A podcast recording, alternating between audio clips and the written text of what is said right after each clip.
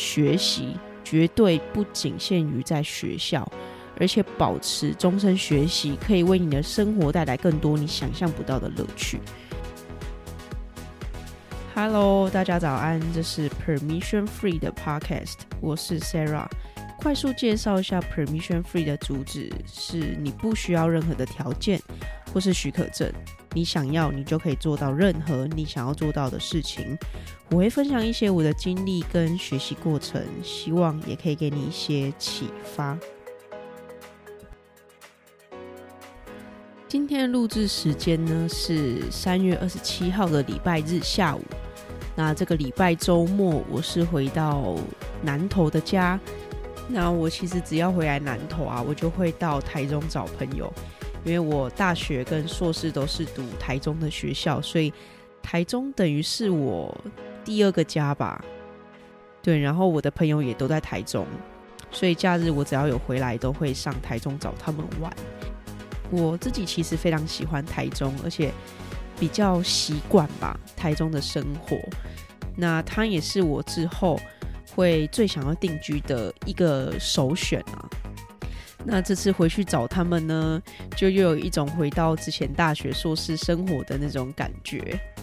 那讲到这个，其实也想要跟大家分享一下啦。我其实自己都会先做一个人生的大略的方向的规划。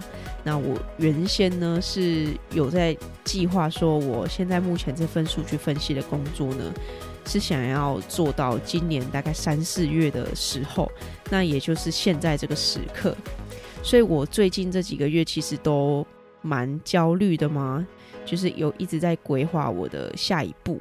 那也牵扯到 Permission Free 这个节目的未来走向，因为第一季的内容呢也即将到了结尾。我目前呢。是希望先把 Podcast 第一季先结尾之后，中间空一些时间去做一些整理。那第二季的内容目前还在规划当中，开播的时间呢也还不确定。不过唯一不变的呢，是我还是会持续在 IG 上面，或是透过其他的管道跟大家分享我目前在做的事情，目前的规划。以及我还是会持续阐述一些内容啊，陪伴大家这样子。那目前除了 Podcast 经营之外呢，我最近这几个月，大概在今年开始吧，我也开始尝试去接触一些区块链的城市。对，因为我其实本身对 DeFi 这个主题非常有兴趣。我在前几年就有开始在玩区块链的东西，应该也不能不能说玩啊，就是研究，然后有尝试买一些币到市场里面去试试看。那是一直到今年我才开始决定要学习城市，区块链城市这一部分。对，所以目前呢，这几个月我在做的事情就是这一些，学习区块链的城市。然后经营 Podcast 内容以及规划我的下一步。对，那我在第一季最后一集的内容也会跟大家分享我之后的规划。好了，那今天的闲聊就先到这边，我们先进入这周的主题。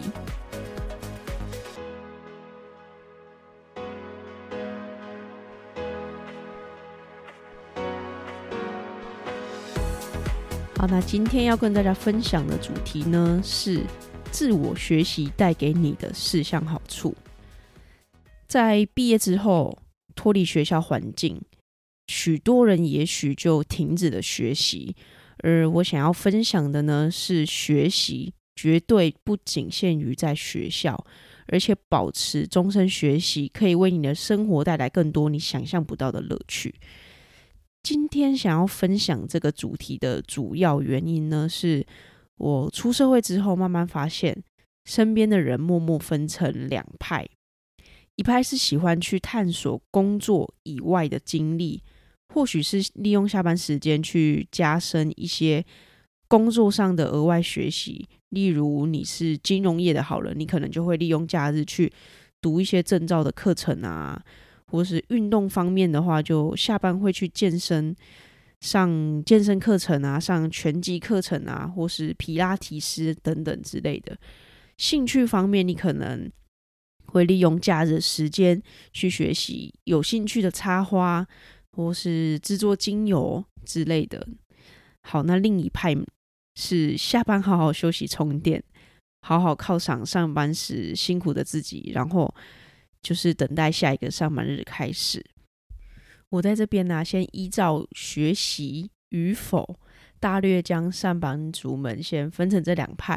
那下班好好休息充电，好好犒赏上班时辛苦的自己的这一派呢，我觉得没有任何的问题，因为确实下班之余真的很累，需要享受不用上班的时光。但是如果你在享受上班时光久了之后，发现有一些空虚。那发现有一些焦虑，发现你每一次在休息的时候，就是一个等待上班的心情。我觉得如果是这样子的话，可能就要小心，你是不是把你的生活重心全部都压在工作上面了呢？如果是这样子的话，我就想要再次让大家再回想一次，你工作的意义到底是什么？你。认真工作到底是为了什么？是为了下班可以好好休息、犒赏自己，然后等待下一个上班日吗？好，那此时此刻呢，我想要正在聆听的观众，再帮我回想一件事情：最近是否有学习新的技能啊，或是有学习新的课程？那又或者是你距离你上一次学习新东西、新技能？是什么时候？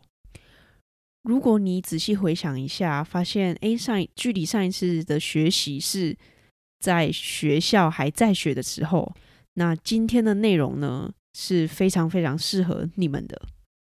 今天呢，想要透过分享自我学习带给你的四个好处，给你一些不一样的想法，给你自己一个不一样的机会去体验，或是去学习之前。一直想尝试的事情，在这边我也想要提及一个名词，大家一定非常熟悉，叫做固定心态跟成长型心态。成长型心态的人呢，会更愿意去学习，他们相信学习可以让我们得到想要的技能。那透过学习可以使自己更精进某些技能，他们会更愿意去探索一些未知的东西。而固定型心态的人比较相信天赋，他们会避免去做一些他们不擅长的东西。比起成长型心态的人，他们会更喜欢待在自己的舒适圈。大家也可以稍微思考一下，自己目前呢是属于固定型心态，又或是是成长型心态的呢？那如果你目前处于固定型心态，但是其实一直渴望去学习啊，或是不敢去踏出那一步。希望透过今天的介绍，可以让你多一些勇气去跨出那一步尝试。首先，我想要先介绍一下我自己对学习的看法。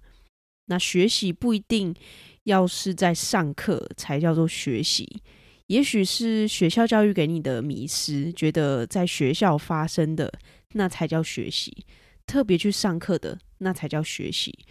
对于我来说呢，学习是一种心态，是一种你愿意敞开心胸去接触、去经历、去感受，并且反思的。愿意敞开心胸去接触，对我来说，那就叫做学习。所以呢，学习的场域也不只是能只能发生在课堂上。敞开心胸，愿意去接触呢，你已经就是开启学习的模式了。好，举例来说，你会发现有一些老人家跟他们聊天，你会觉得，诶，他的心态很年轻呢，就是一种比较不会有代沟的沟通。那其实这部分呢，就跟终身学习的心态有关系。保持终身学习的心态呢，会让你不会被淘汰啦，因为这个世界一直在变，像是科技的进步啊，工作模式的改变。或是一些什么新兴金融的兴起，像是刚刚提及的区块链，新闻也常常喜欢报道一些即将被淘汰的产业，或是即将被淘汰的职业。那对于我来说呢，我觉得大家也不需要太紧张，也不用太担心，因为需要担心跟紧张的是那一些不愿意学习的人类。那忘记我在某一本书里面有读到一段小故事，就是有一位七十几岁的图书员书籍管理员，算是一位奶奶级的啦，就七十几岁。那因为科技的进步，他自己知道自己的位置好像快要不保了，因为图书馆也即将要更改的比较科技化。那这位奶奶呢，她也不是一昧的去感叹哦，时代的进步，我要被淘汰了，自怨自艾，自己变老了，没人要了。反而呢，她是积极的去学习电脑的书籍管理系统，然后毛遂自荐。最终呢，她的职位不但被保留下来，甚至还被 promote 了。好，那主题拉回我们身上，有个想法想要跟你们分享，就是学习呢，我们必须先跳脱出短期获利的思考方式，不要觉得学习就是要立刻看到成效，或者呢，一定要立刻带给你一些实质的帮助。其实就像是我常常说的投资一样啦。要投资呢，不要想着要立刻获利。如果你只是想着要短期赶快获利，那你就会开始寻求一些技术分析啊，或是一些可以快速帮助你赚回本金的一些方法。那其实对于我来说呢，这种投资方式比较像是投机，因为它跟投资的理念就不太合了。投资对于我的观念来说呢，像是。巴菲特的投资方法就是价值投资，他只投资那些长期来说体质周全，然后可以稳定成长的这些公司。所以呢，请把学习当成是一种长期投资，短期之内你可能看不到什么成效，但是透过长期累积下来的学习呢，是可以带领你通往人生不同级别的方法。那这也是我自己亲身经历过的啦，所以今天呢，才有办法在这边跟大家分享。我自己呢，透过学习，从一个完全是电脑白痴的金融系学生，然后到现在是一位工程师。透过学习呢，我也从一位讲英文非常台湾国语，然后英文能力相当差的一位台湾学生，变成一个。目前听到英文不再感到害怕，甚至我觉得台湾国语的腔调有改善非常多，以及我透过学习，从原本做事效率非常差，然后非常容易暴怒啊、焦虑，常常忘东忘西，常常迟到，总之就是非常糟糕的一个人啊，到现在可以在这边跟你们分享我自己的经历跟学习。那在学习的过程中呢，我整理了四点，除了以上长篇大论的那一些优点以外，透过学习可以带给我们的好处。第一点呢，就是提升自信。你会发现你在习得一个新的技能，或是在学习新东西之后，你会感受到一股莫名的自信，觉得诶，今天的我好像比昨天更进步了一点。学习带给你的第二个好处呢，就是可以增添生活中的一些动力。刚刚有提及啊，如果你的生活都是在工作以及等待工作之间做转换的话，久而久之，你就会感觉生活非常没有动力，觉得生活好没有意义。这个时候，透过学习新的技能，或是去学习一些你之前一直想要尝试的活动。可以为你的生活增添一些动力，在学习的过程中呢，也可以带给你一些成就感，让你更渴望下一次再去学习，下一次再体验的时候，你可以慢慢转移一些重心到工作以外的身上，可以为你的生活增添一些其他的动力。学习带给你的第三个好处呢，就是心灵富足。学习当然不是什么都学习啦。学习，我们会去选择一些我们有热情或是我们有兴趣的东西身上。或许你非常喜欢咖啡，你也非常渴望去研究一下不一样的咖啡豆啊，或是去学习怎么去烘焙一个咖啡，怎么泡出一杯最好喝的咖啡。但是你之前从来没有接触过，也身边也没有任何的朋友有这方面的经验。那这时候透过咖啡的一些相关课程，你开始慢慢的更了解，也更补足对于咖啡的爱好啊，以及它背后的文化啊或知识。透过学习啊，你去体验，体验过后，你可以更知道自己喜欢的是什么。那在做你喜欢的事情，也可以让你的身心灵呢感到富足。